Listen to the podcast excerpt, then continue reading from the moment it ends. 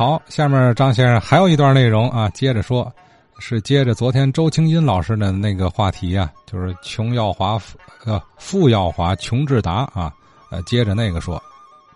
昨天呢，听这个周清音老师讲讲这个富耀华、穷志达，我我也提点看法，因为我学校啊是二十二中学，前身就是志达，志达中学。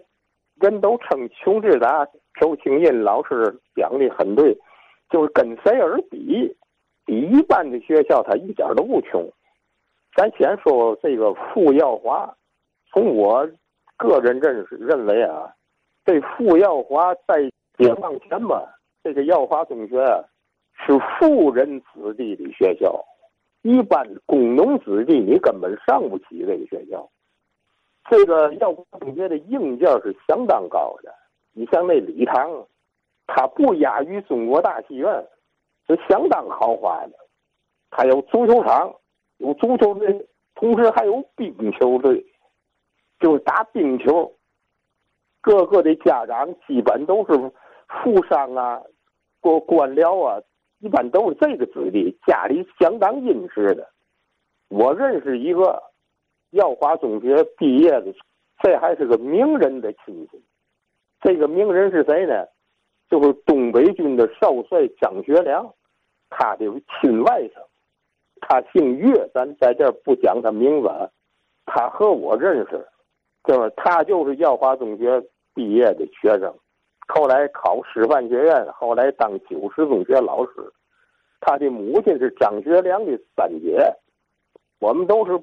七十年代末八十年代初，玩照相机的发烧友，我们玩的相机都是尼康系列的最高档的专业相机，像 F 三、F 四 S。这岳老师他甚至还玩到哪呢？玩到瑞典出的哈瑟伯莱德，也叫哈苏幺二零单反照相机。他跟我讲过，他说这个耀华中学的学生。个个骑的都是英国自行车，一般他的攀比啊，像英国的首牌汉堡、兰陵，兰陵就是凤头。他说英国低档自行车没人骑，骑的都叫人笑话。所以家庭非常殷实，你才能上耀华了。这岳老师就是耀华中学冰球队的队员，所以他 才讲话。一般的这工农子弟，你上不上不起要花，你拿不起学费。相对来说，智达中学，他招收的学生就一般市民还是比较殷实的，没有殷实的呃家庭也是交不起学费的。就智达中学穷，他一点都不穷，他主要校舍就是刘冠雄那个别墅，老师最年轻的都三十岁。一般都是老老师。我们这个学校啊，你举个例子啊，有高中，比如高中上制图课，那每人一块图板，一个钉子尺，一对三角板，这都是学校的，每人一套。上化学课也是俩座一套仪器，这硬件设施也是很很不错的。你再举个例子，上体育，光摔跤的大的就能供。三十多人一块儿去上体育课，而且这个学校的老师基本很多都会武术，像我们图画老师、体育老师基本都会武术。早晨来的时候，他们就武术表演，就是啊三节棍、那个花枪，噼里啪啦就打起来。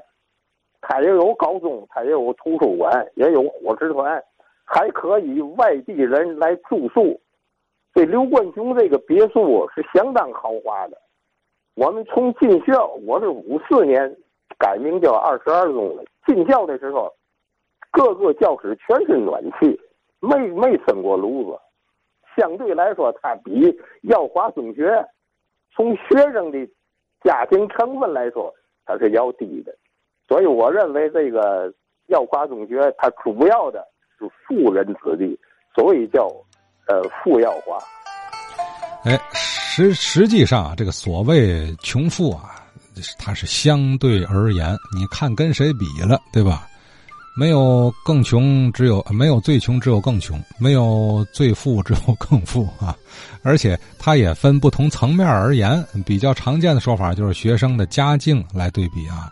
耀华的更富裕，智达的稍微差点儿。其实还有一个层面就是校园的硬件水平对比，一直来说这学校富啊。